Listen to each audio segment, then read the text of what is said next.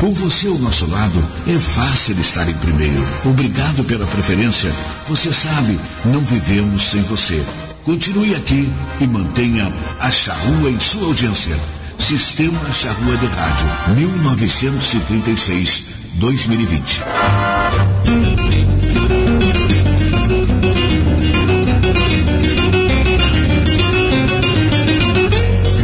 A partir de agora, Charrua Rural, com a apresentação de Bernardo Fagundes. Um oferecimento da GAP Genética, Associação Rural de Uruguaiana, Sicredi, gente que coopera cresce. Agroplan, excelência em consultoria do agronegócio. Transforme Soluções Agrícolas, Associação dos Arrozeiros de Uruguaiana e da Barra do Paraí. Arroz Requinte, 40 anos de trabalho e superação. Agrocomercial, em Alegrete, Estância Nova Aurora, Sanidade e Bem-Estar Animal.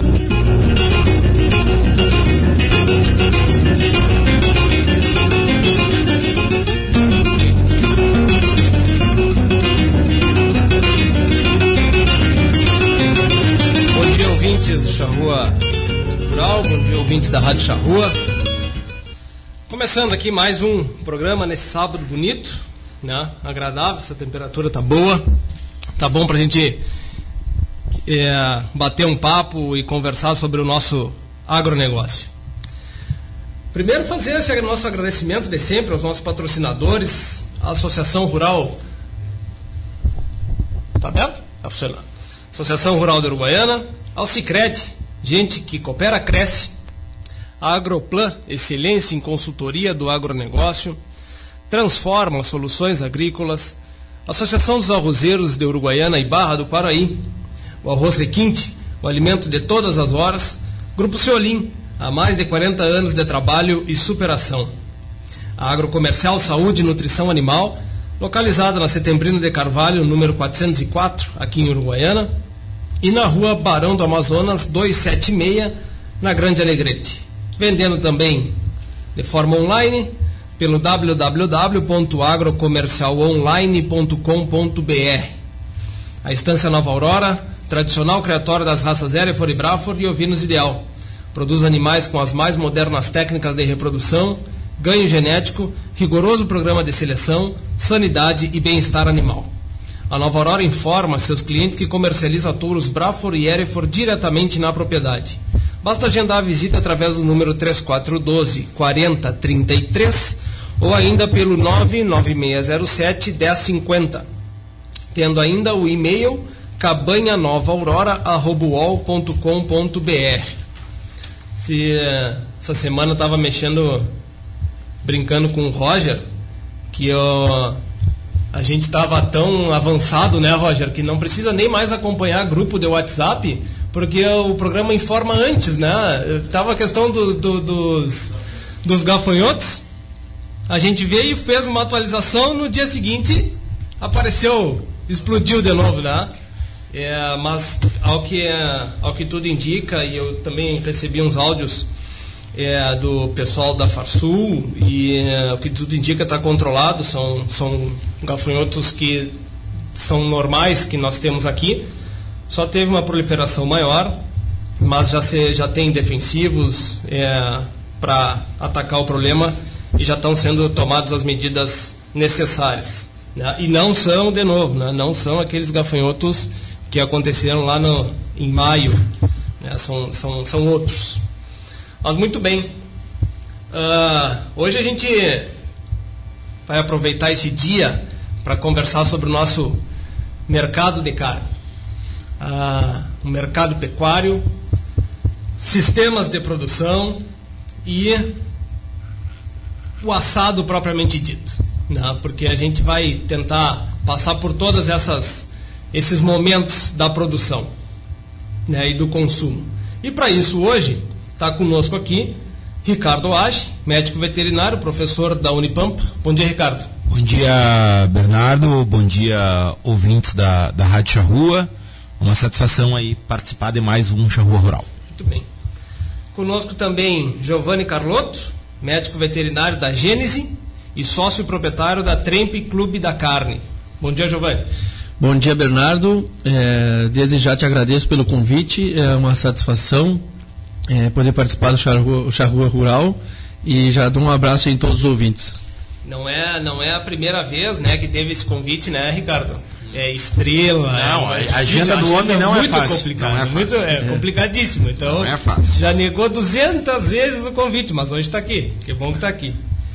E também conosco Guilherme Beltrame, cozinheiro profissional e assador. Bom dia, Guilherme. Bom dia, Bernardo. Bom dia, ouvintes da Rádio Charrua. Uh, também é um prazer estar aqui nessa mesa tão pesada, nesse programa tão consolidado aí na rádio. Esse é, é a primeira vez que tu vem na rádio, Guilherme?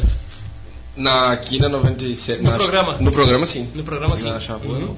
Não, acho que a gente fez essa união é, de vocês aqui exatamente para, como, como eu falei na introdução, para a gente poder passar por sistema de produção, a qualificação da genética animal necessária, que tem que ser ter tanto para a intensificação dos sistemas, quanto para carne de qualidade.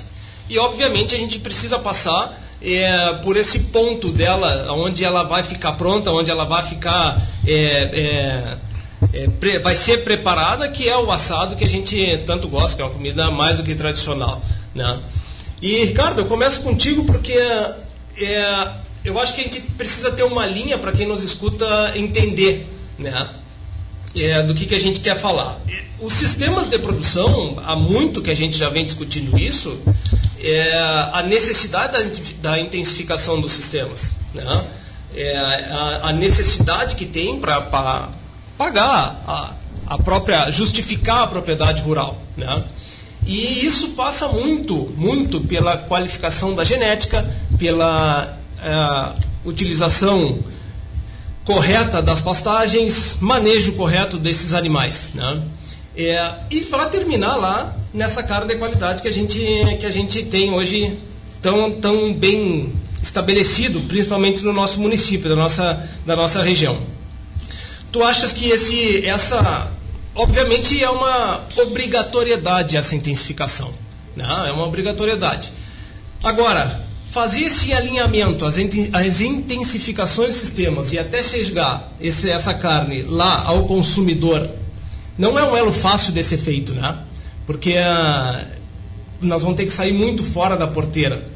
Agora, dentro da porteira, como é que tu está vendo hoje as, as intensificações e para que lado ela está indo para levar essa carne de qualidade lá ao ponto do consumidor? Bernardo, eh, eu vejo nos últimos 20 anos, vamos chamar assim, uma mudança muito grande eh, no perfil das propriedades rurais que trabalham com pecuária eh, no estado do Rio Grande do Sul. Ah, vou, vou- vamos falar mais aqui da, da nossa realidade.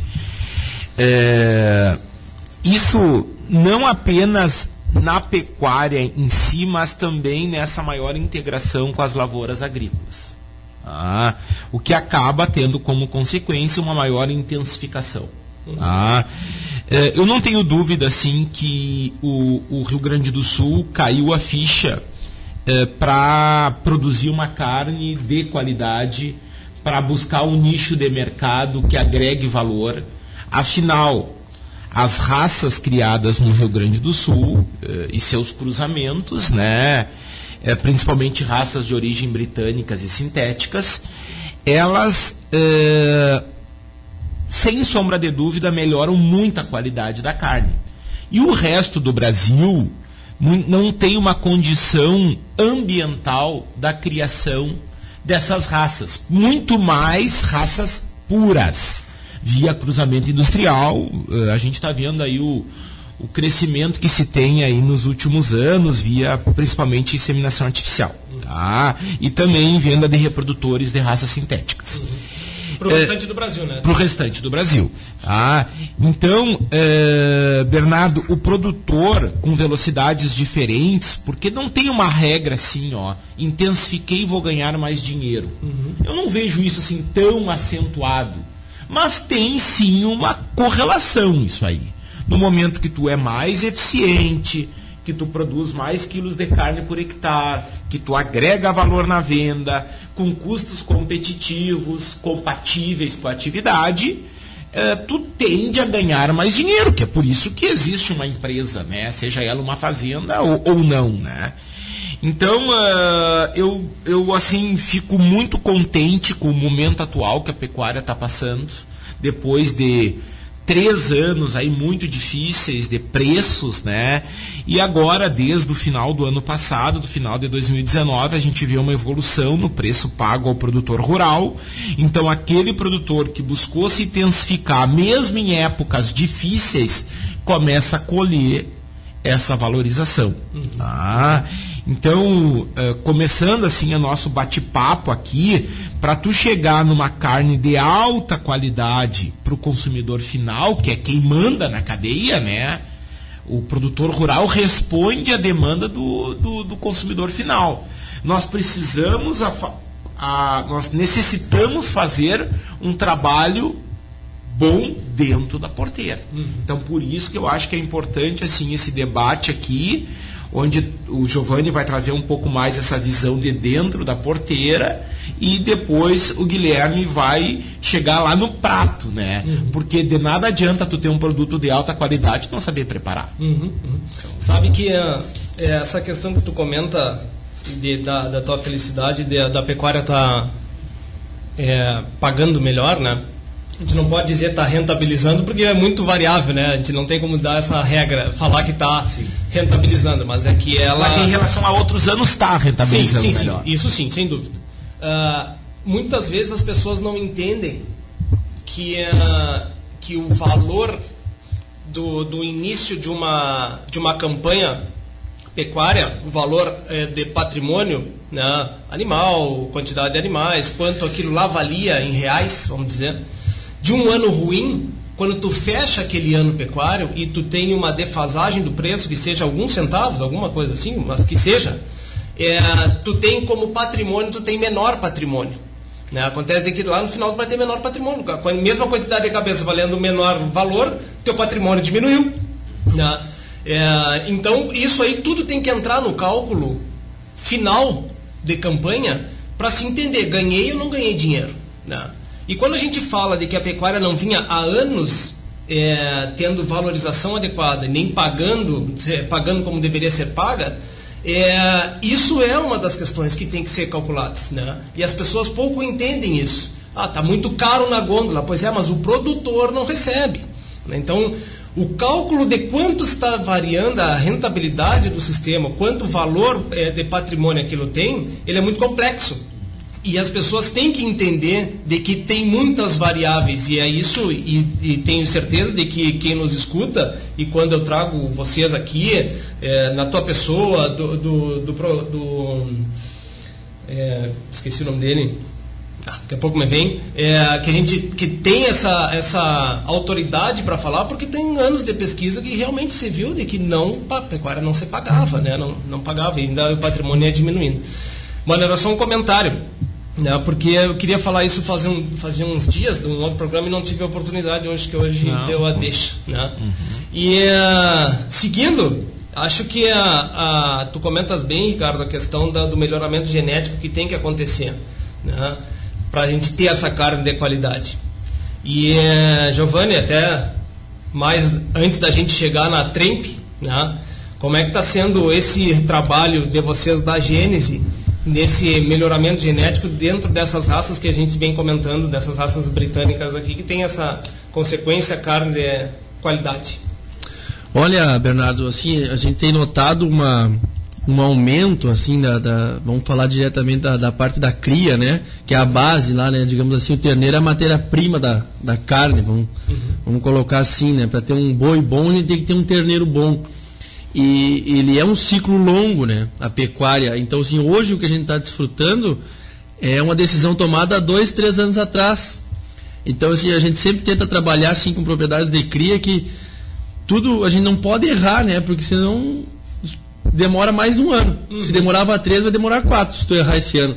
Então, as decisões são muito importantes, né? Dentro de um planejamento, porque é, é, para te virar o ciclo do negativo para positivo leva tempo. Uhum. Uma safra de cria, vamos dizer assim. Essa, mas dentro dessa, dessa, disso que tu comenta, como que está vendo a, o posicionamento dos produtores? Aumento da, da, da, da inseminação. inseminação compras de touros de realmente de melhor qualidade, levando em consideração as DEPs, como é que está sendo essas, essa, É, a- esse a- movimento do produtor? É, a IATF, provavelmente dita, ela vem numa crescente violenta, assim, vamos dizer, nos últimos 15 anos a técnica se consolidou, né? Passou de a inseminação passou de 2 para 16% do rebanho brasileiro.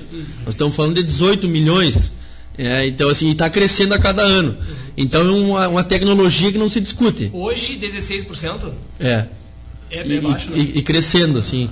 Mas para 4, 5% de Não. 15 anos atrás. Não, perfeito, eu sei, mas Sim. é, é, diante Não, é do baixo, é horizonte, baixo. É baixo. diante E, do e- e na, horizonte. e na pecuária de leite ainda é pior. É, é pior que eu digo assim, que deveria seminar muito mais, semina, ainda tem touro cobrindo, sabe? porque a genética é muito mais acelerada, assim, a genômica né, da produção de leite. Mas assim, no corte, assim, falando da nossa região, nos últimos cinco anos, a técnica passou de, de, de, de, assim, de, de- de desacreditada para muito usual. Hoje, sim, tem muita gente fazendo, muita gente fazendo bem feita e muita gente aumentando. E quem não faz, está começando a fazer. O touro também, eu vejo uma melhora na comercialização, ou na compra, vamos dizer assim. Pessoas que não compravam touro em remate, estão se animando a ir comprar um, dois, sabe? Isso é um investimento em genética. Porque assim, está se mostrando que nos remates de, de feira de terneiro, o terneiro bom vale mais. Quando tu vai comercializar, vale mais. Porque assim, a demanda por terneiro na nossa região é muito alta. Assim, nossa região é perfil cria, né? Então, assim, está melhorando, está aumentando. E hoje é uma técnica relativamente barata em seminar. E, e o touro também, eu acredito que ainda está barato. Na minha opinião, tem margem para crescer. Ah, porque nossa pecuária agora, esse ano, foi um- um- um- uma maravilha Cibum, né? Cresceu aí 40%. Nós saímos de um boi de três anos atrás, que era 5,50, e hoje está quase 10, né? 9,50, 9 reais. E ah, houve uma, uma, uma, uma, uma suba nos produtos, mas não foi suficiente assim para comparar com a suba dos preços. Por exemplo, vamos falar a IATF, que a gente trabalha bastante, um protocolo faz 5 anos que está entre 18 e 22 reais. Entendeu? Então, assim, subiu 10%, de 20 para 22, vamos dizer assim. Então, assim, tá barato fazer. Um sêmen também, as doses não, não subiram o suficiente, assim, não saiu de 15 para 30. Não que tenha que subir, mas assim, então é uma técnica que tem resposta rápida, porque de um ano para o outro tu já viu uma padronização, já viu uma melhora e está aumentando. E eu acho que assim cada vez mais a técnica está sendo bem utilizada, que eu acho que isso é importante, né? E nós conversávamos, eu tenho um- uma conversa muito com o professor Fábio Leivas da universidade também, e a gente estava num, num evento virtual agora essa semana, um professor de São Paulo lá, o Pietro, que é um dos maiores do- do- da, da reprodução do do mundo, ele falou que o Brasil não está preparado para aumentar a inseminação. Por exemplo, se aumentar 5%, tem que sair mais 50 mil veterinários especialistas nisso, que não absorve, entendeu? Então, assim, a mão de obra também tem que crescer junto com a técnica para que dali dois anos venha mais terneiros, mais bois bons. Então, assim, isso é muito positivo, é um mercado positivo. Esse, esse, esse número de quando a gente fala da- das inseminações né, da IATF, ah, o número de eh, sucesso, ou percentual de prenhez, vamos dizer assim, tá? Esse, tu tem como nos passar um número de... O que, que foi a evolução? Que quanto era no início da... te- Não no início da técnica, mas assim, ó, algum tempinho atrás... Era 40%, 30%, hoje nós estamos em 60%. Estou Sim. chutando aqui. Ah, Quando nós começamos a. Eu estava na universidade ainda, a gente começou a fazer trabalho com pesquisa aqui na nossa região. É, sei lá, testar a dose de um hormônio lá, o ECG, que é importante. Nós tivemos assim 30, 25, 30% de prenhez. Foi assim meio que assustador. Bah, será que é isso mesmo? Em dois anos a gente já passou para 45, 50, nesses mesmos trabalhos de pesquisa. E aí a gente já começou a notar que houve uma melhora do- da, da informação na região, se disseminou informações corretas, é, os técnicos melhoraram, porque as empresas muito investiram nos técnicos de campo, assim, com treinamento, e, e as- os proprietários encararam a técnica de uma maneira melhor também, investir em nutrição, que todo resultado positivo na pecuária, como um todo, é uma sequência de vários fatores. Nunca é um, algo isolado. Claro que às vezes tem um problema lá, ah, uma, um cara errou tal coisa e tal. Mas é problemas assim diagnosticáveis, vamos dizer assim. Mas houve uma melhora sim, Bernardo. Hoje eu acho que já se fala tranquilamente resultados entre 40% e 60% de prenhez. Uhum. Eu, nós tratamos assim, entre 40% e 50% resultado satisfatório, bom assim, de, acima de 50% já é um bom resultado, e perto dos 60 ou acima dos 60 já é um resultado excelente. Uhum.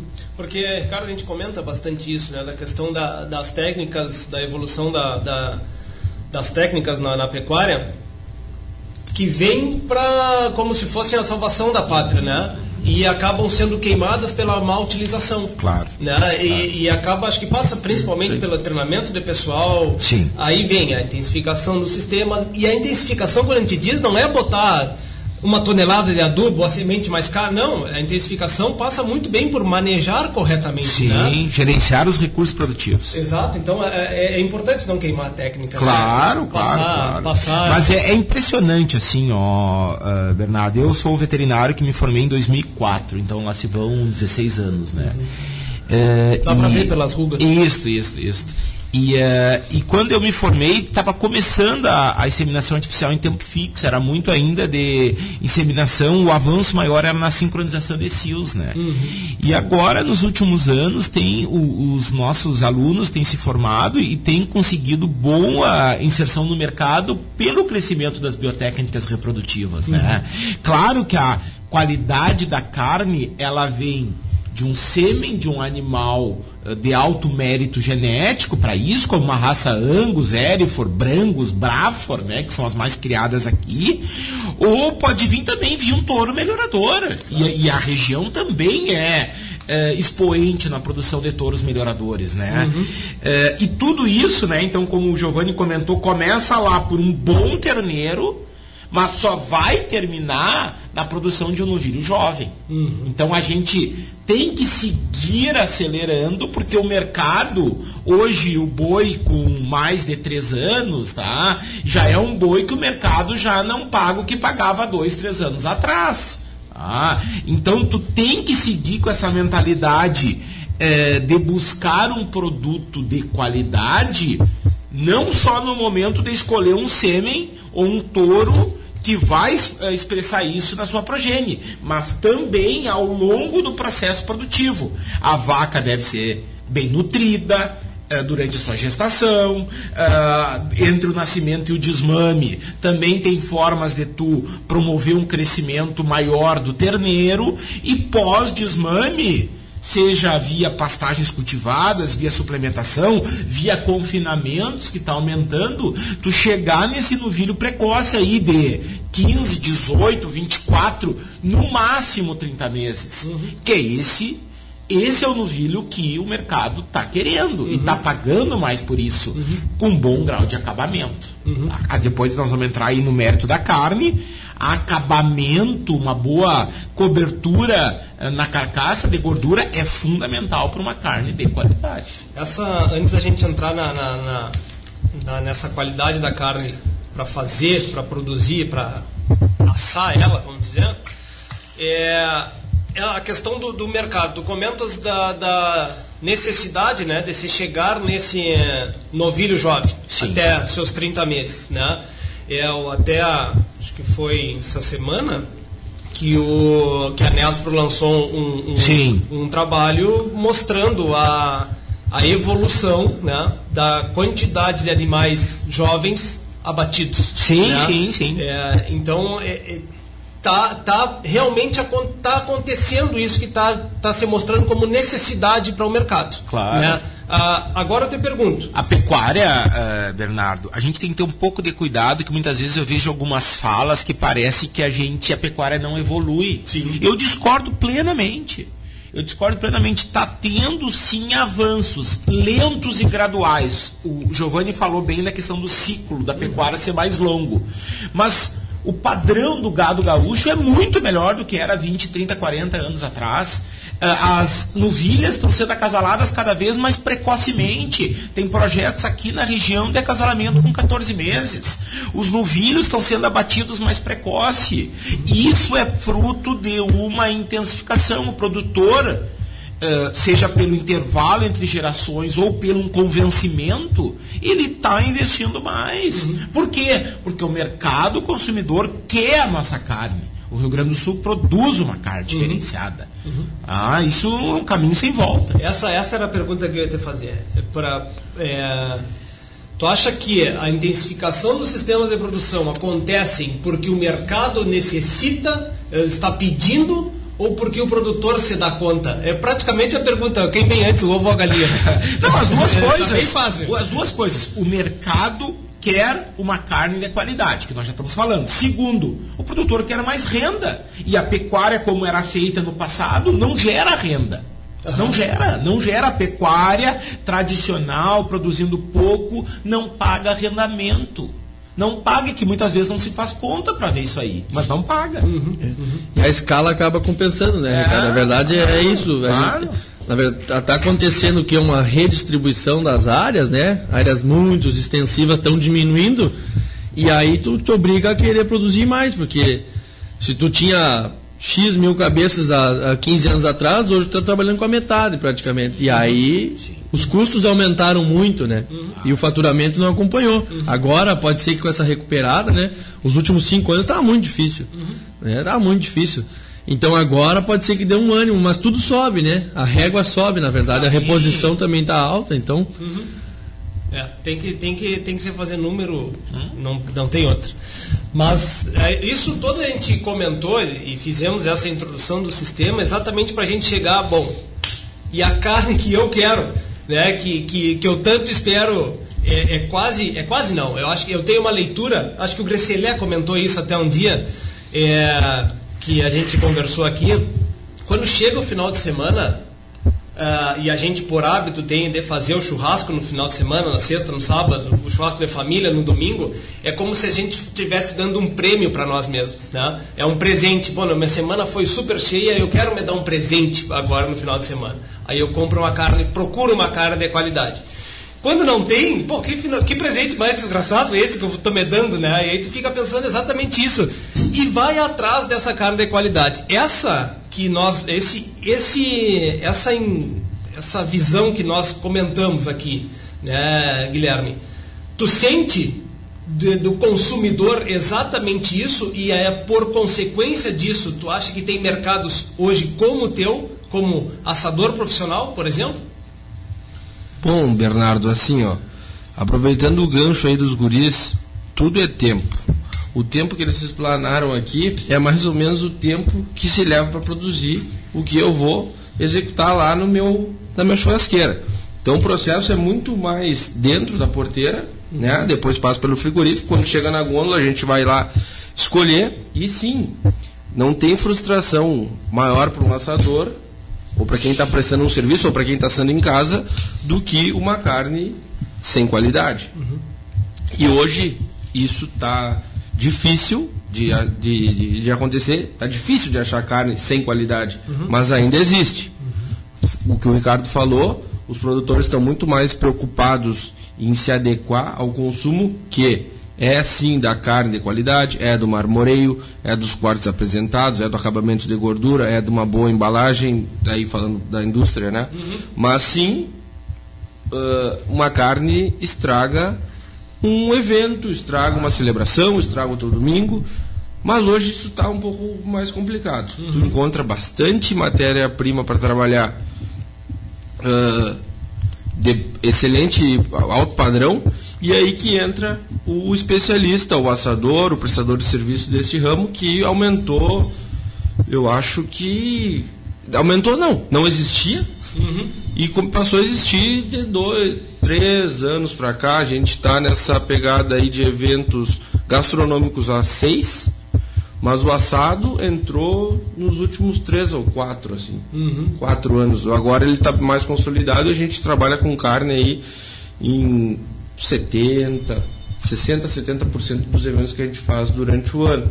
Aí eu não digo que são só churrascos, mas com carne em si, hambúrguer, ou um bauru de entrecô, ou carne na panela, enfim, a carne vermelha está muito mais presente nos, no consumo das pessoas. Até, até porque a questão da carne, ela não tem, quando a gente fala da carne, a gente tende a remeter ao assado, né? A gente tende a pensar diretamente no assado, mas não, o nosso dia a dia não é comer assado todo dia, né? É comer uma carne é, na panela, um, um, bife, né? E isso também passa por essa qualidade que nós comentamos, né?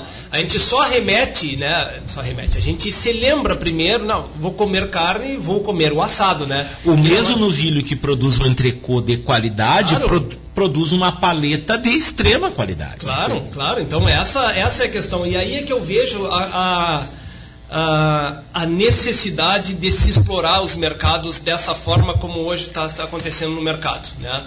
É, do que está acontecendo na, é, é, conosco. assim.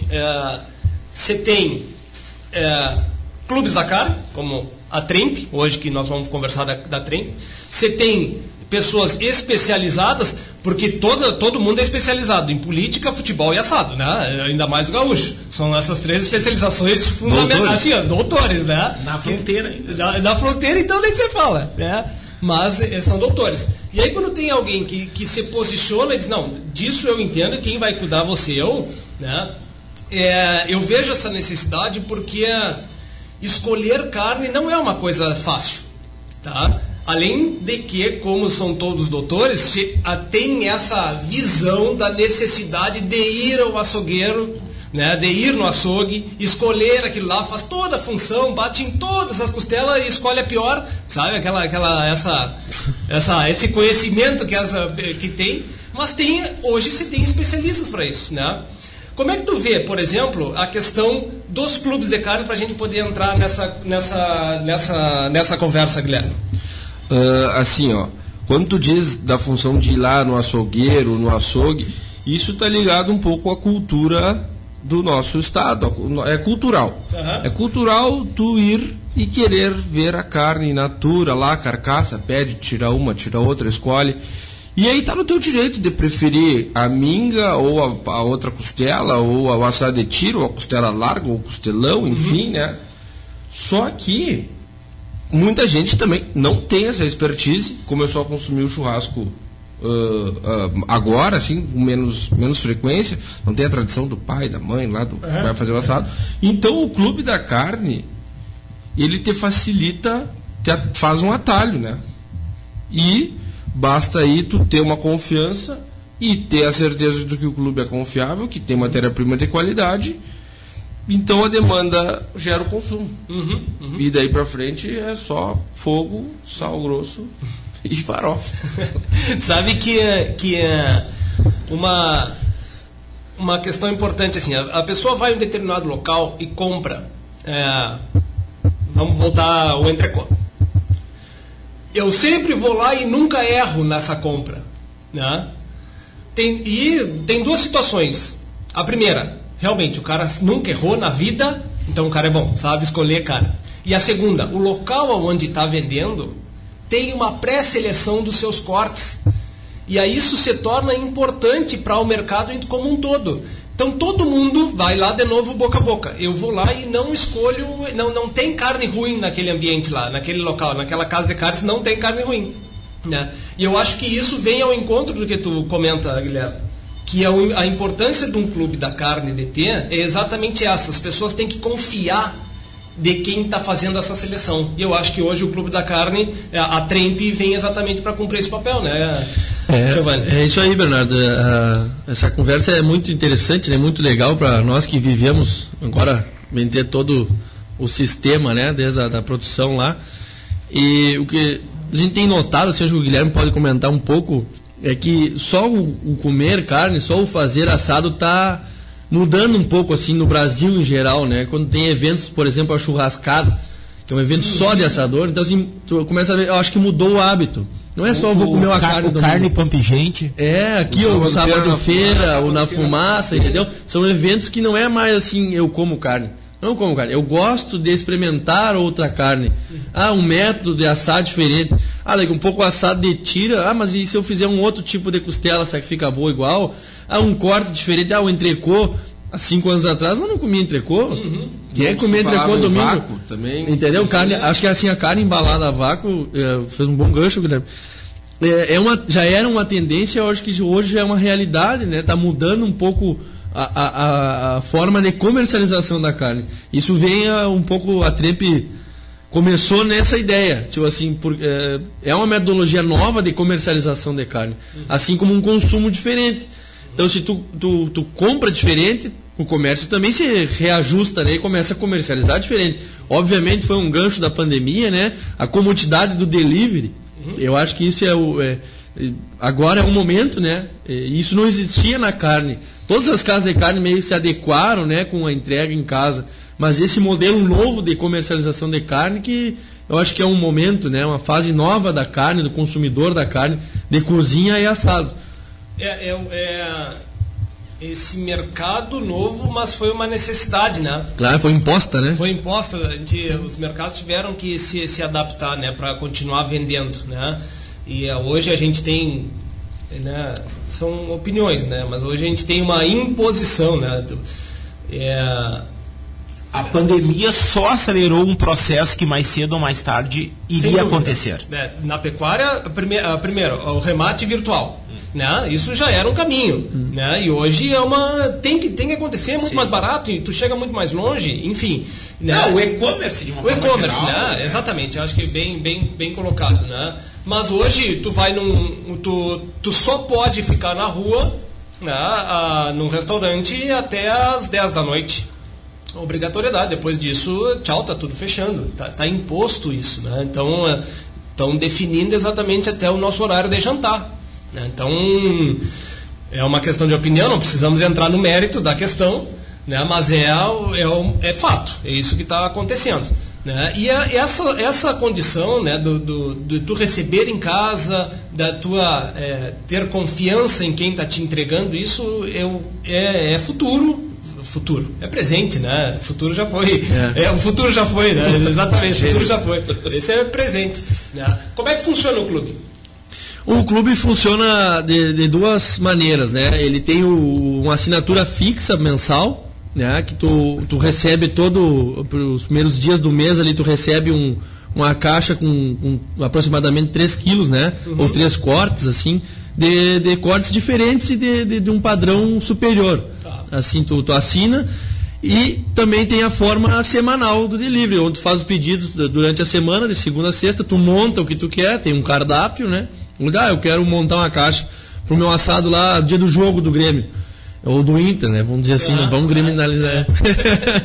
e aí eu quero comprar um entrecô, um assado de tira e uma maminha. Tu faz o pedido via WhatsApp uhum. e recebe em casa, de forma de delivery. No, o assinante, o assinante ele recebe toda semana ou uma vez por mês? Ele recebe uma vez por mês. Entendi. Cortes assim, a ideia é que a gente consiga fazer novas experiências de assado, entendeu? Sair um pouco desses cortes tradicionais, trazer informações e trazer cortes diferentes, né, para o sócio. E, e também o, o, cortes tradicionais, como o entrecô, um assado, um vazio, uma maminha, uhum. mas principalmente de indústrias que a gente não, não encontra aqui na região, entendeu? Entendi. A ideia é trazer marcas é, que não tem no dia a dia nosso. Uhum. Esse, esses cortes que o, que, o, que o Giovanni se refere, Guilherme, é, na, a demanda de quem te procura como assador, né? São por que cortes, né? Existem, existem aquelas pessoas que eu só quero comer shoulder, é, enfim, tibone e tal. Como existe, é que, como é que é? Existe todo tipo de cliente. E o que o Giovanni acabou de falar, eu ia dizer, da função da experiência. O churrasco deixou de ser um churrasco aquele e virou uma experiência. Então, tem pessoas que topam essa experiência de ter cortes do dianteiro, ter o assado de tira, ter uma picanha, não, que é um clássico. Só que também teve uma inversão, né? O pessoal está comendo mais o dianteiro do que o traseiro. Uhum, né? Uhum. Então hoje o boi está sendo aproveitado de 100%, 100%, 100% com qualidade, cada corte tem um ponto. E sim, tem clientes que pedem os cortes diferentes, e é isso que a Tremp vem tentando uh, semear, que eu acho que é muito importante tu dar, uh, trazer os cortes diferentes, trazer os cortes do dianteiro e, de certa forma, passar.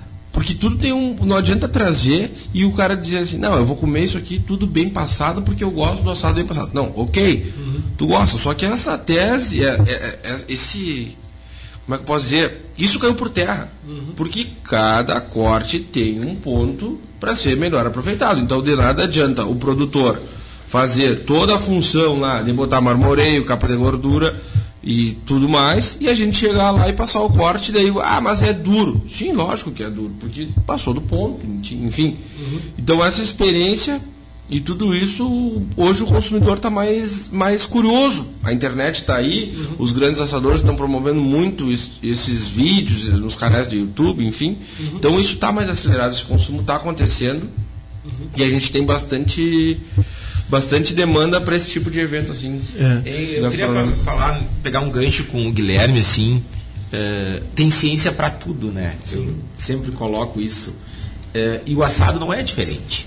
Ah, então, tu pode até gostar de um ponto da carne é, mais passado, mal passado, como tu quiser, mas dependendo do corte, é, tu vai, tu tem o ponto ideal. Claro. Então, eu acho que pegando um gancho até na, no que o Guilherme tá, tá, tá fazendo hoje aqui na nossa região e de certa forma bem inserido, é entender, não adianta nada eu querer ter uma experiência gastronômica diferente e consumir como eu consumo determinado corte tradicional lá minha vida inteira. Uhum.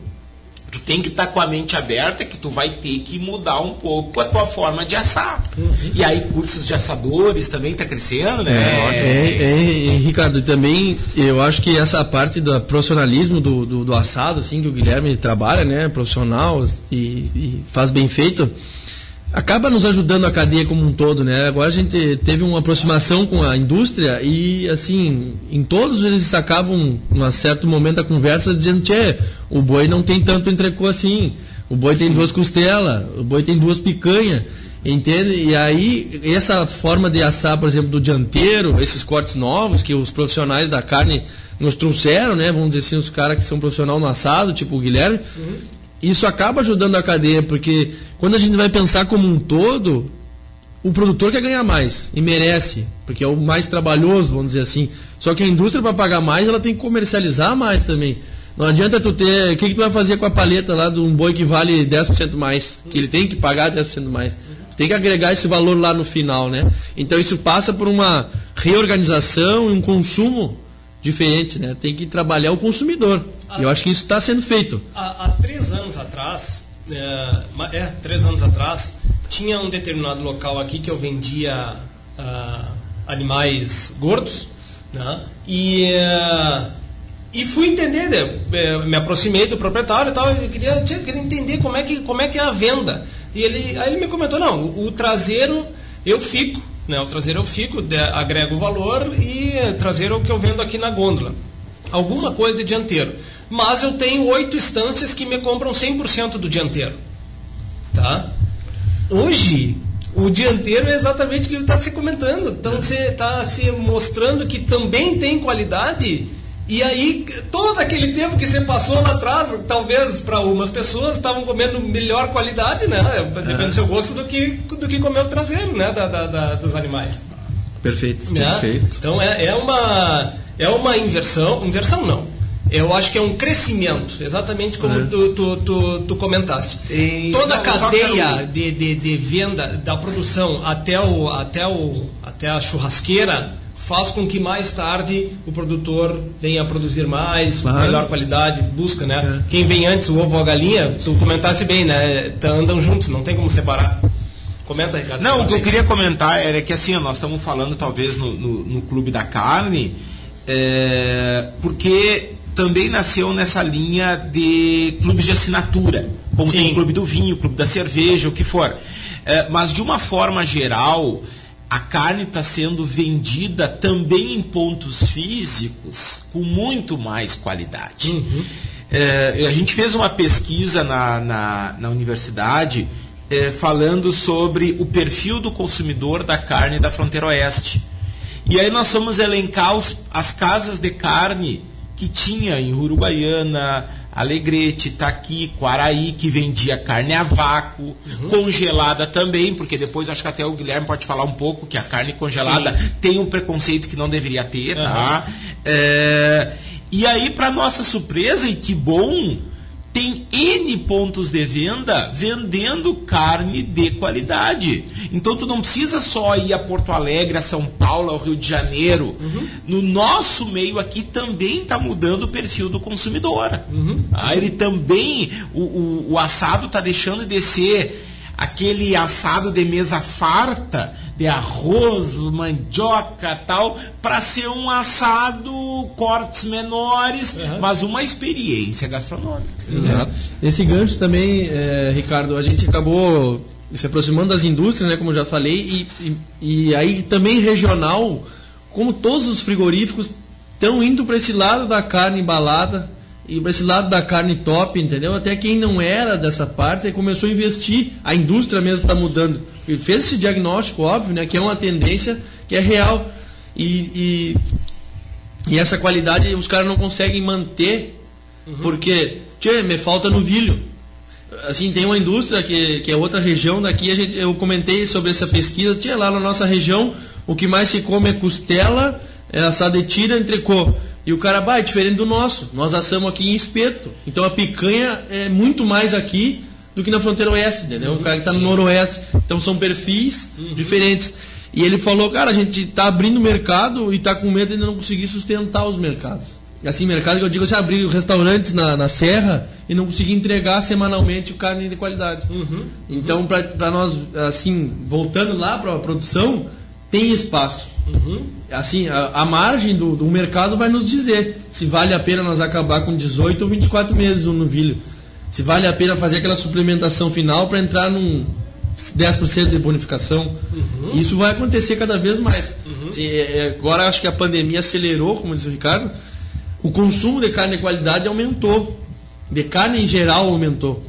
Tanto que o preço subiu. E a exportação aumentou, aumentou, mas o consumo interno de carne de qualidade aumentou. Uhum. E é um medo da indústria que não consiga sustentar essas marcas novas de carne. Uhum. Isso é um alerta assim, produtor que está valendo a pena investir na terminação, por exemplo. Uhum. De, de, todas as vezes, né, Ricardo, que a gente comentou, que tu viesse aqui, tu comentaste de, de, de sobre mercado, todas as vezes a gente comenta de que a exportação ela é importante, mas ela não é determinante para a composição do preço. Né? E aí está tá sendo a prova, quando o mercado interno da, eh, do brasileiro aumenta o seu consumo, explode e isso tem impacto direto no preço. Sim, eu acho que é importante puxar desse ponto, Bernardo, porque uh, o pessoal justifica o ano de 2020 com um aumento de consumo só ligado à exportação para a China, uhum. que aumentou. Sem dúvida. Ah, nós exportávamos, se eu não me engano, perto de 20% do que é produzido, hoje exportamos quase 30%. Uhum. Tá? Então o boi China que eles falam, sem dúvida, isso aí ajudou muito uhum. no escoamento da produção. Mas também esse próprio auxílio governamental aí, os 600 reais, né, desde lá do início da pandemia, também fez mexer um monstro que estava um pouco adormecido. Esse monstro de uma forma é, legal é o consumo interno. Tá? E o Rio Grande do Sul tem outra particularidade que o resto do Brasil não tem. O Rio Grande do Sul quase não exporta. O Rio Grande do Sul consome muita carne. Então, se tu for olhar Uh, lá no Mato Grosso, que é um país, um estado que produz muita carne, tem 4, 5 frigoríficos. A maioria exporta. Nós aqui temos 15 frigoríficos pequenos, 15 frigoríficos pequenos, por quê? Porque a carne essa de qualidade fica muito no nosso estado. Uhum. Ah, nós temos, se eu não me engano, duas plantas que é, a, exportam. Sim. Tá? Dois frigoríficos que exportam no Rio Grande do Sul. O resto, e a gente poderia citar aqui rapidinho 10 frigoríficos, vendem para inspeção estadual, uhum. vendem dentro do estado. Então o Rio Grande do Sul tem uma particularidade tem um mercado específico, um consumo interno muito forte. Uhum, ah, uhum. Então, e ainda em expansão, tu acha? Não sei se em expansão em quantidade, não Sim. sei. Não tem essa resposta. E eu acho que a expansão tá do, da fronteira do estado para cima, porque ah. o Brasil está consumindo mais carne. Uhum. São Paulo, Rio de Janeiro, o Mato Grosso, o Paraná, Santa Catarina Hoje tenho vários amigos assadores no estado de Santa Catarina lá que trabalham com o mesmo perfil que a gente faz aqui no Rio Grande do Sul. Então essa história do assado é coisa de gaúcho, sim, é coisa de gaúcho, só que ele está bombando no Brasil. Então hum. o consumo da carne está aumentando, e aí vem um negócio que o Giovanni falou lá do IATF, eu peguei o gancho lá da falta de mão de obra para fazer, e aí eu digo que hoje falta mão de obra nos açougues para tu ter os cortes de qualidade, Sim. por isso que o vácuo aumentou muito, sai da indústria já num padrão uhum. industrial, que daí é incontestável, e vem o outro gancho do professor sobre o tema dos congelados e dos resfriados. Uhum. É. Podemos entrar daqui a pouco? Claro, vamos só, vamos, vamos só É que eu tinha que. Não, senão a cabecinha. Contigo. Roger, vamos fazer o nosso intervalinho e aí a gente já a gente volta contigo. Valeu. A gente volta contigo. A Associação dos Arrozeiros de Uruguaiana valoriza os seus associados e mantém diversos programas para promover o desenvolvimento da atividade orizícola, sempre incentivando o empreendedorismo e a qualificação. Temos orgulho de nossos parceiros que participam ativamente do nosso agronegócio. Braços fortes que produzem o alimento, geram renda e criam oportunidades. Você que cuida também da sua lavoura, merece uma instituição que cuide bem de você. Associação Dos Arrozeiros de Uruguaiana. Desenvolvimento se alcança com trabalho e parceria. Agrocomercial Saúde e Nutrição Animal, uma empresa que conhece a rotina do produtor rural e que está sempre alinhada em contribuir no foco da produtividade, com trabalho forte e conceituado que se difunde em todos os segmentos da cadeia produtiva, com uma linha completa e variada de produtos veterinários, rações, minerais, proteinados, energéticos, sêmen, sementes e fertilizantes. Venha nos visitar. Aqui nosso parceiro é você. Em Uruguaiana, na Setembrino de Carvalho 404, entre Flores e Andradas. E em Alegrete, na Barão do Amazonas 276, em frente ao Hospital Militar. Acesse www.agrocomercialonline.com.br Estância Nova Aurora, tradicional criadório das raças Erifor e Brafor e ovinos ideal Produz animais com as mais modernas técnicas de reprodução, ganho genético, rigoroso programa de seleção, sanidade e bem-estar animal. A Nova Aurora informa seus clientes que comercializa touros Bravo e Erifor diretamente na propriedade. Agende sua visita 34 12 40 33 ou 9 9607 1050 e-mail campanha nova aurora arroba Transforma Soluções Agrícolas, um novo conceito em terceirização de máquinas que chegou para atender o produtor de Uruguaiana e região, especializados em serviços de preparo do solo, plantio, colheita e produção de fenos, formada por uma equipe de profissionais capacitados para melhor atendê-los. Faça seu orçamento conosco. Já estamos prontos para a colheita de arroz e soja produção de fardos, preparo e plantio de pastagens de inverno. Entre em contato pelos fones 999 22 0062 e 981 35 44 14 com Luiz Afonso Resque e Leonardo Greschi. A sua mesa é sucesso total e na panela ele rende muito mais. Soltinho branquinho, não tem outro igual. Arroz requinte é gostoso demais. Requinte, requinte no almoço e no jantar. É saboroso, muito fácil de fazer. A gente logo sente pelo paladar. Escolha requinte e você vai ver. Na mesa da família tem que ter requinte. Arroz requinte, gostoso demais. Na mesa da... Osvaldo, tu já foste sacar tua aposentadoria? Mas, Joana, com esse coronavírus por aí, eu até nem sou louco de sair pra rua. Bah, mas e as contas? Como é que vai pagar? Ô, Joana, com o Cicred eu nem preciso sacar dinheiro. Esse mês mesmo eu paguei as minhas contas direto no aplicativo e acertei o meu rancho com o cartão. Que maravilha, hein, Osvaldo? E se precisar falar com a turma do Cicred? Ah, eu pego meu celular e chamo no WhatsApp. Tudo o que você precisa na palma da mão. Fique em casa, fale com a gente via WhatsApp pelo número 51 3358 4770. Sicredi, gente que coopera, cuida. Agroplan, excelência em consultoria do agronegócio. planejar, acompanhar, fornecer soluções inteligentes ao agricultor em todos os processos produtivos como licenciamento ambiental, crédito rural, levantamentos topográficos, acompanhamento técnico. Também possuímos inúmeros serviços alternativos conforme sua necessidade. Regulagem de colheitadeira, avaliação de imóvel rural, pastagens, estações de bombeamentos, irrigação. Quer economizar energia para irrigar a lavoura? Trabalhamos para ajudar você, agricultor, a reduzir seus custos com energias na hora da irrigação. A Agroplan, excelência em consultoria do agronegócio. Na rua General Vitorino, 1603, em Uruguaiana. Telefone 3412 2114. Com você ao nosso lado, é fácil estar em primeiro. Obrigado pela preferência. Você sabe, não vivemos sem você. Continue aqui e mantenha a Charrua em sua audiência. Sistema Charrua de Rádio, 1936-2020. Empreendedor, você não está sozinho. Se o que você precisa nesse momento é vender na internet, conte com o apoio do Sebrae. Nós temos diversas orientações para que você desenvolva técnicas para encantar seus clientes e aumentar suas vendas na internet. Venha reaprender a empreender na prática. Acesse sebrae-rs.com.br barra vendas e saiba como podemos apoiar sua empresa agora.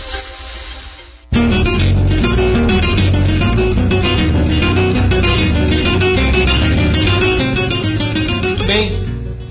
Guilherme, volto contigo, que eu acabei te, te cortando, mas é que o Roger já fica incomodado. Culpa do Roger.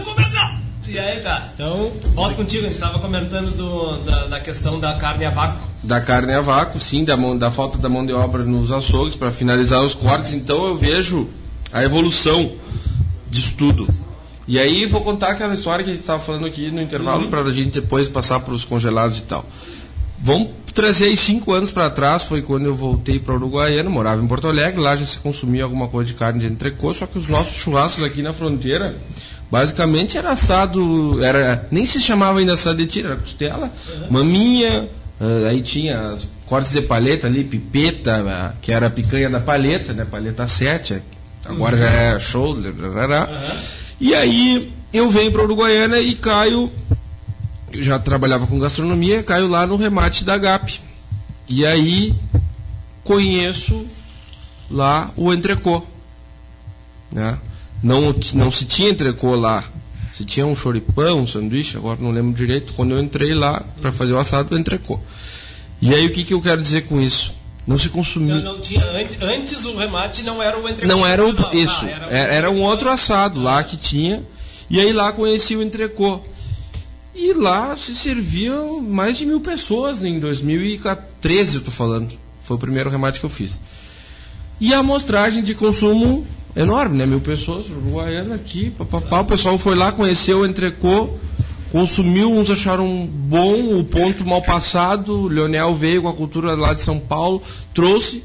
E aí no segundo ano o pessoal já foi para comer de novo, apareceu mais gente, e no terceiro ano já estavam se batendo para saber onde é que tinha entrecô em Uruguaiana. Eu acho que isso fez um.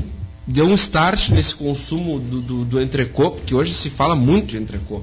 Muito no entrecô. E aí, ah, entrecô. entrecô. Ah, é a chuleta. Desossada, embalada e maturada. Então, já, a gente já comia na panela, só que não tinha esse nome na frigideira, em casa, só que geralmente bem passado, eu lembro das chuletas que a minha mãe fazia, eu não consigo. Já era bom, se né? eu- já era bom bem passada, só que hoje é uma coisa que não existe, não tem como comer. Então, tudo vem da questão cultural da sementinha plantada, daí o gancho da do, do, do clube da carne. Então, as coisas foram se acelerando, o consumo foi aumentando, entrou a função da carne a vácuo, cheia de preconceitos. Por quê? Ah, é no vácuo, tem o sangue, papapá. Só que o frigorífico, quando ele embala, ele altera a atmosfera ali de dentro, porque ele tira todo o oxigênio, resfria, coloca no caminhão frigorífico e também, quando ele vai congelar, é da mesma forma, é uma, uma, uma máquina que faz um congelamento ultra. Como é que tu falou, professor? Ultra rápido. É, é um ultra congelamento, né? Então ele corta a circulação do ar, congela ou embala a vácuo in natura e manda pro, pro, pro caminhão para aí sim ser entregue nos, nos, nos pontos de venda. E aí entra uma história. Uma história não, um fato que acontece muito, é muito comum hoje para daí as pessoas, ah, eu não gosto da carne congelada. A carne a vácuo tem um cheiro ou geralmente são essas as reclamações. É o cheiro que tem no vácuo ou o, o congelado também não estava bom, estava preto, não sei o que, papapá. O que, que acontece? Isso aí é decorrência da má manipulação dos insumos, das carnes. Se a carne sair do frigorífico, entrar no caminhão, do caminhão chegar na- no, no ponto de venda, o ponto de venda resfriar ou- manter ela congelada, tá tudo ok. Não vai ter problema nenhum no consumo final.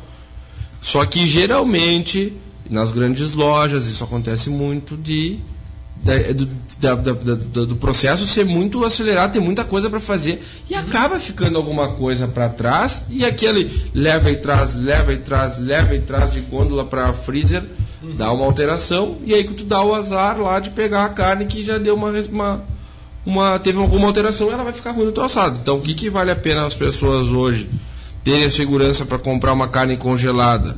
São dois pontos. Primeiro, observar como está aquela embalagem, se não tem ah, aqueles gelinho por fora, porque ela pode já ter descongelado um pouquinho, não ter sangue, é muito importante isso. Ah, tá rígido, tanto vácuo. Na, tanto na congelada quanto a vácuo. É, a vácuo tem uma- um, um pouco de sangue porque ela não foi congelada, né?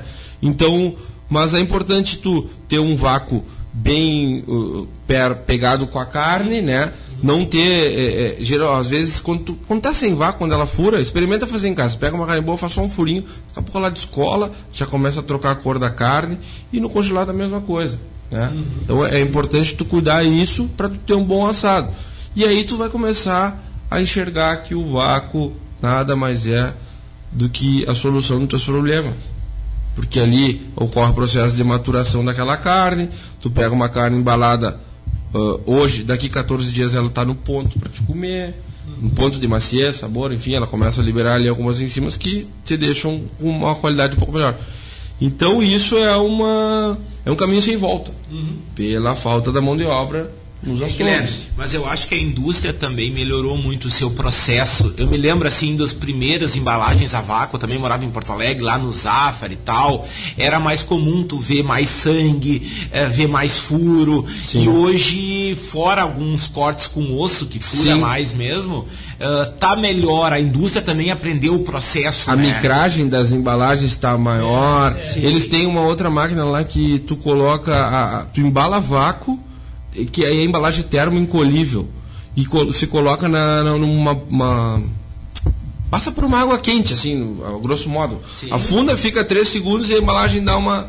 Ela cola bem na carne, daí sai para o ultracongelamento e caixa, consumo. E aí, no congelado, tem um tema. O descongelamento é muito importante. E aí não adianta botar no sol, na pia. O descongelamento tem que ser é, dentro da, da própria geladeira ou se tu tá muito apressado, fora dela. Encostado em alguma superfície que vai trocar calor, mas, é, tirar a, a caloria. Isso, trocar a temperatura.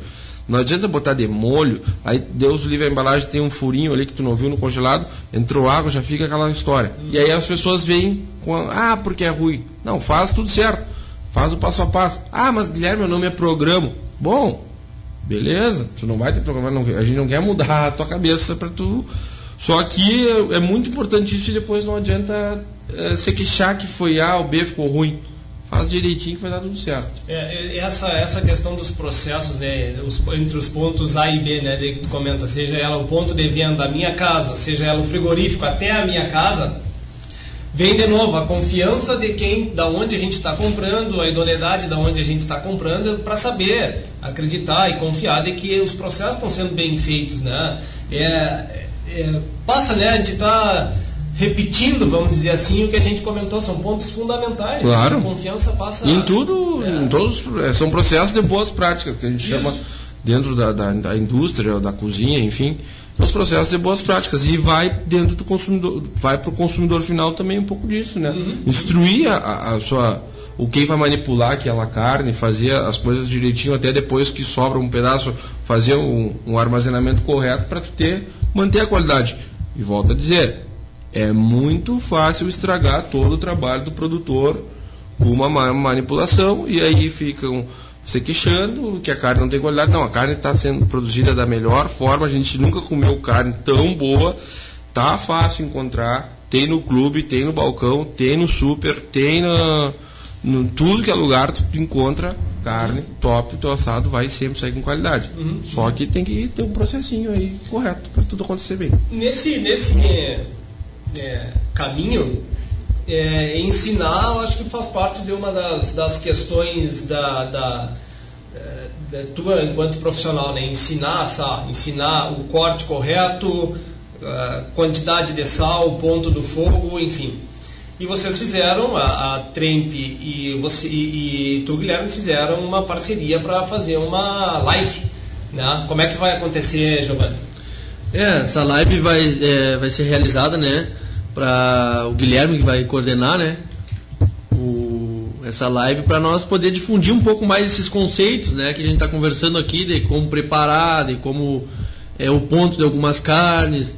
É algo assim que seja legal, né? Uma conversa. Acho que o Guilherme pode contribuir Posso, mais. posso contribuir aqui? A live vai ser realizada na quinta, né, professor? Dia 10. Dia 10, tá? A gente vai estar tá, com uma arte pronta aí, vai colocar na rede, no Instagram da Tremp, no meu Instagram e no Instagram do Sábado Feira. É uma live em parceria do Sábado Feira, que é o nosso evento de comida de rua. Com a Tremp, a gente vai estar apresentando o clube, apresentando os cortes, apresentando o trabalho. É um gancho desse programa, né? Na quinta-feira, com processo de como fazer os cortes, explicar o que que é o clube, promoções de alguma, alguns itens do clube. Que hora vai ser? Ah, Às 20 horas, engano. 19 horas. 19 horas, professor. 19. São duas horas de live, das 19 às 21.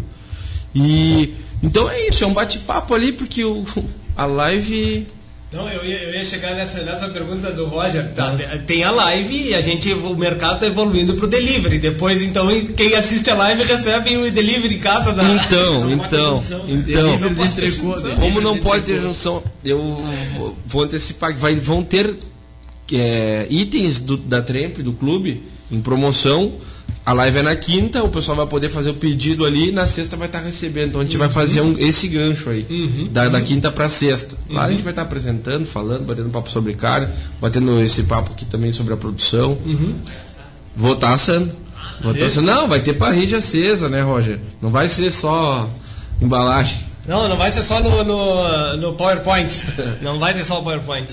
Ricardo, agora estava falando dos, de eventos e por agora era para estar acontecendo, né? Novamente o Carne Pampigente. É, o Carne Pump Gente teve muita sorte. Aconteceu uma semana antes da, do estouro da pandemia, Exato, né? exato. É, nós íamos fazer a primeira edição em dezembro de, de, de 19, Isso. foi cancelada por uma chuva muito forte. Foi para março deste ano, saiu, foi um sucesso até. Uhum. O Guilherme participou também lá assando pela Brangos, né? Pela, pela Angus. Pela Angus e Brangos. Exatamente. Isso, Capa do filé. E, eh, e a nossa ideia era ficar em março sempre. É, é entre o Carnaval Brasil e Carnaval Uruguaiana. Tem duas, três semanas sempre, né? Aham. Então nesse intervalo ser o, o Carne Pampigente. carne pump gente. Aham. Só que eu acho que em 2021 a gente acho que possivelmente não vai sair, né? Eu, eu pensei que eu pensei que ia passar, ia voltar, ia ter, porque a primeira ideia era próximo, era dezembro, Era né? dezembro, uma confraternização de final de ano. Isso, né? E aí eu pensei É. que esse ano, se tivesse tudo certo, passaria a ser dezembro novamente. É, não, até talvez esteja em aberto isso Claro. ainda, né? Tem Uhum. que conversar com o sindicato rural, com as associações de raça, Uhum. com a própria equipe do CTPEC, lá meus colegas, para a gente ver qual é a melhor época. Uhum, Mas eh, a ideia é ter esse evento anualmente no calendário de turismo de Uruguaiana. né? É, eu acho, eu acho importante, foi super Ah. bom, muita gente, né? É, foi E legal. Exatamente nessa, nesse ponto de educação, né? Os novos mercados, as, as tendências, a gente não pode só pensar ela como nichos, né? Porque ah, o nicho, no momento ele ainda é nicho. Posteriormente, ele passa a educar o restante do mercado e ele não passa a ser nicho e passa a ser regra. Né? Então a gente tem que, tem que ter esses eventos exatamente para esse ponto de educação. É, esses eventos que e eles acabam cultivando o, o nosso, né? Uhum. O, o, o daqui, tem muita coisa boa acontecendo aqui no Goiás, acho que começou o sábado-feira, né, Guilherme? O Guilherme pode falar depois. E, há três anos? Cinco? Cinco anos. 2015. o primeiro- É, então assim, em 2015 foi algo muito diferente do Goiânia, né? Pra Não colocar existia, um- rua, né? não, um exis- aí. não existia legislação aqui para isso. Na época, a gente chegou lá na prefeitura e pediu ah, só autorização, porque eh, a gente não queria apoio, não queria nada, a gente queria testar o modelo de negócio. Até foi ali, tinha um amigo nosso que era dono de uma casa noturna e eu disse para ele assim, cara, a gente quer fazer o- um evento de comida de rua assim e se não der certo eu vou ficar vendendo na hora da boate o que sobrar. cara, deu uma hora e meia, acabou tudo, assim, foi horror. E aí foi 2015, 16, aí depois a gente migrou com a história do churrasco para o Sábado Feira na Fumaça, que é um outro evento. Só que aí, também como disse o professor, hoje pensar em eventos assim, 2020 era um ano cheio de planos para nós, dos eventos, assim, acho que para o Carne Pampigente, Sábado Feira, Sábado Feira na Fumaça. E isso foi por terra e, e aí a minha irmã diz, ah, mas a gente tem que pensar. Ah, sinceramente, eu estou vivendo um dia de cada vez essa pandemia, dezembro, quando a gente achou que fosse dar um pulmãozinho financeiro, Tá? E- Uh, fosse dar um pulmãozinho financeiro, uh, entra essa bandeira, e não estou aqui para criticar a bandeira ou não, enfim, não sou eu Sim. que mando, mas já tivemos quatro eventos cancelados, e sei lá, vamos tentar ver o que, que dá para fazer aí, ceia de Natal. Eu pensei até em me vestir de Papai Noel, mas não vai dar para visitar a casa das Não dá, pessoas, não. não, tem o que fazer. Só na live. Só, é só fazer Só live, na live. é. Tá, tá bem. Então, o Tem, o Roger nos passou que tem um ouvinte que quer, quer, quer, quer, participar aqui conosco. Bom dia. Bom dia. Quem fala? Queria parabenizar todos vocês, no- nossos grandes amigos, Cadela, o Carloto, o professor, o Eugênio, né, o Bernardo, e aí o- a, a produção do programa do Roger na Charrua, nossos amigos, e dizer que o programa está muito interessante e me surgiu aqui uma, uma ideia de que esse do, do, do campo ao prato, isso seja talvez desenvolvido com, com, a- com as mesmas parcerias que montaram Carne Pampa e Gente, a gente possa fazer talvez um, um programa, um, um audiovisual em que mostre todo esse processo rapidamente do que, que é produzir uma carne de qualidade, desde, desde a inseminação de uma vaca até a pessoa saboreando um entrecô, como vocês falaram, uma carne dianteira. Olha, é, é- é o- é muito rico o material para se fazer um trabalho. E eu acho que a gente poderia também compor essas mesmas parcerias, todas as instituições que trabalham, né, tanto na parte de produção, como na parte de eh, distribuição, frigoríficos, o, o Cadela como, como sendo o, o cara que prepara, a gente fazer alguma coisa regional, que nós mesmos estamos capazes de chegar de um ponto até outro né, com excelência. Então eu gostaria assim de que a Caritas fosse tratada assim como talvez um- uma ideia de fazer um programa, um programa audiovisual, distribuição, didática até. Tá bom? Uhum. Então, parabéns a vocês pela ideia desse programa aí de, de- de juntar a cadeia. Um abraço a todos. Valeu, obrigado, Caju. Sabe que essa essa quando eu- o Roger me convidou para vir e para cá apresentar o programa, o, acho que um dos grandes papéis que a gente que eu achava que, que a gente precisava passar é exatamente isso de, de informar, não tecnicamente ao, ao pessoal do campo, porque esse tem esse conhecimento técnico, né? A gente precisa informar quem está o ouvinte curioso, o ouvinte que gosta do campo, que gosta da carne, por exemplo, mas que não tem o conhecimento técnico. Perfeito. Quando Eu a acho gente que é nessa linha a provocação do cara. Exatamente, Claro, é uma essa linha, experiência. né? Existem esse, esse- um, um evento que chama do campo, ao- a- do campo à mesa, do campo ao prato, que é realizado. Aí, bom, Caju, pega a autorização, passa a pandemia e nós vamos fazer lá na São Pedro. Ah, o grupo de pessoas que conhecem todo o sistema, todo o sistema não, uma parte do sistema de produção, e aí ah, os touros, genética, as vacas mães, os terneiros, arará, ah, a lida no campo, uma pequena amostra ali do como é feito, como para chegar naquilo ali, e por fim a experiência do almoço. Uhum. Então o evento está montado, vamos marcar uma data para depois da vacina, Exatamente. e tá tudo certo. É, é, é, esse, esse nível de educação é que é, é importante. É, eu, eu costumo dizer assim, ó, até o programa passado eu falei, vamos baixar o nível técnico. Né? E é exatamente isso. É, Vamos baixar o nível técnico para as pessoas entenderem o porquê que nós estamos fazendo isso e exatamente o porquê o produtor que está de sol a sol lá está fazendo com que essa carne chegue na sua panela, no seu assado, de qualidade, que basta escolher lá e fazer. Depois, E aí tu também oportuniza pessoas que não têm ah, ah, que não têm ligação com o campo, ligação com as instâncias, que isso também é uma, é uma cultura fantástica. né? Claro. Produções de 100 anos aqui. A gente- é- é de gente conhecer tá- esses lugares Claro. e experienciar essas- essa, essa cadeia. Claro. É que nós estamos, a gente está no interior, né? Tem muito acesso a isso, mas nos grandes centros, aí que eu acho que veio essa mudança nos últimos cinco anos, é que as pessoas que não são do meio rural estão se atra... através do churrasco estão entrando no sistema para conhecer, entendeu? Eu acho que esses programas de carne, de qualidade, e eh, vai, vai também fazendo um gancho direto na produção. E quando fala eh, do baixo técnico, Bernardo, tem muita gente do nosso meio também que precisa entender. Sabe, nós mesmos assim começar a entender o porquê que o frigorífico não nos paga mais. Será que dá para ele pagar mais? Como é que está a cadeia, entendeu? Porque isso faz um entendimento de, de um planejamento pecuário. Claro. O preço, por exemplo, o que baliza tudo, né? Sim. Toda desse, hoje nós estamos numa suba. O cara da, da Recria engorda, tomar decisão hoje está muito difícil. Ninguém sabe como é que vai ser o 21. Entendeu? Então eu acho que essa cadeia também ajuda muito o produtor rural. cultivar as relações na cadeia, né? Claro, aproximar o frigorífico, esses né? conflitos entre os elos, isso é péssimo para todos. Pra todo mundo, né? Pra todo mundo. Isso é um sonho, né? Ricardo? Eu acho que é, um- é um sonho assim. nós é outro programa. É, É, é não, outro é programa. outro, mas a gente tem que perseguir, né? É, mesmo é, de repente alguém pode dizer, "Bah, mas isso é utopia. Pois é, mas é, é, talvez a gente tenha que perseguir essa utopia. Tem que pra- insistir pra nesse- tentar é, tem que aproximar. insistir. Mas isso vem, vem acontecendo, eu vejo aí vários assadores como garotos. Imagina, em 2020 a gente tem garoto propaganda de frigorífico, assadores que representam carne A, B ou C do- e assadores por região. Entendeu? Os frigoríficos estão buscando pessoas-chave e tal, e aí fica aqui meu contato para quem já quiser. houve, Mas e houve uma aproximação da indústria também. Isso. né? Assim, por exemplo, a gente já viu aqui, eh, o frigorífico do Rio Grande do Sul fazer uma reunião com os principais do estado, já venham aqui em casa. que Claro. nós, nós queremos pagar mais para vocês. Mas vocês têm que nos entregar tal carne.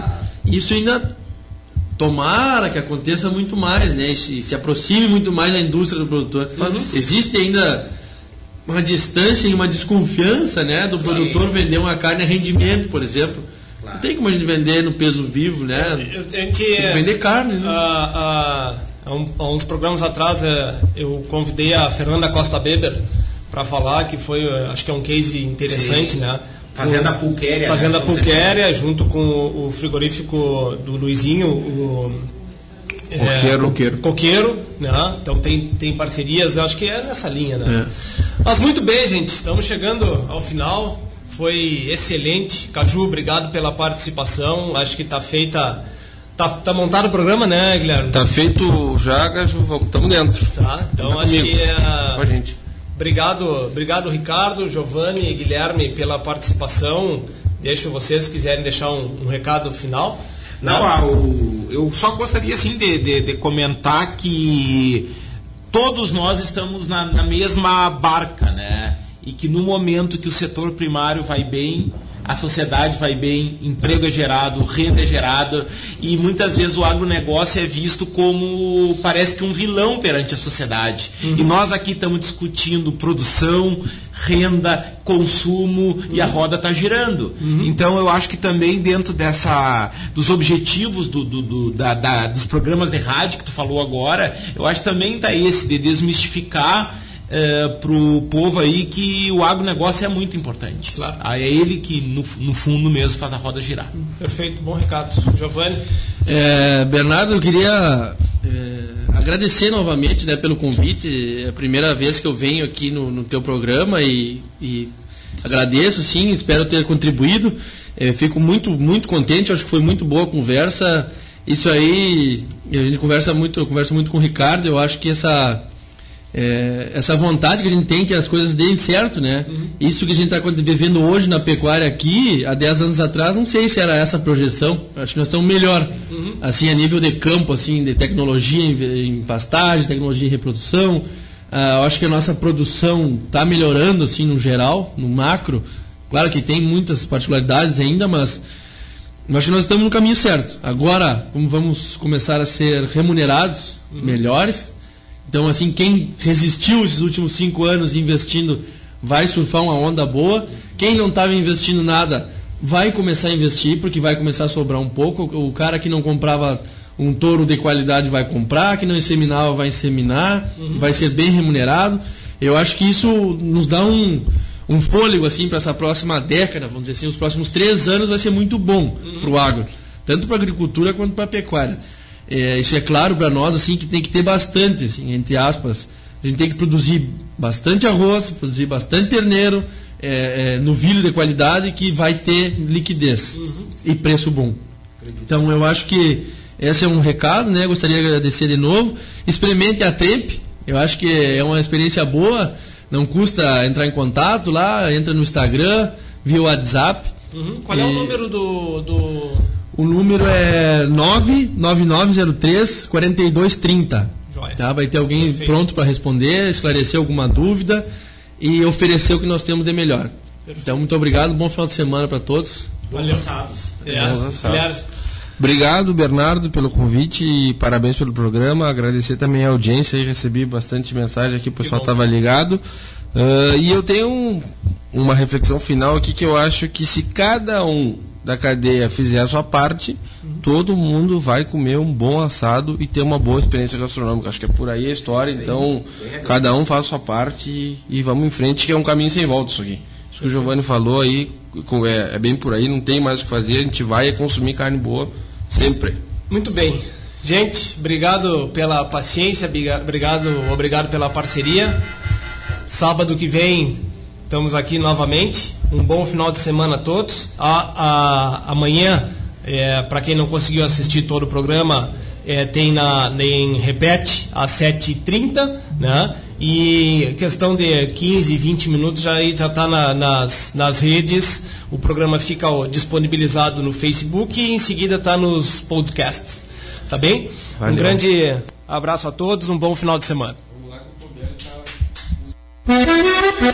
Agrocomercial Saúde e Nutrição Animal, uma empresa que conhece a rotina do produtor rural e que está sempre alinhada em contribuir no foco da produtividade, com trabalho forte e conceituado que se difunde em todos os segmentos da cadeia produtiva, com uma linha completa e variada de produtos veterinários, rações, minerais, proteinados, energéticos, sêmen, sementes e fertilizantes. Venha nos visitar.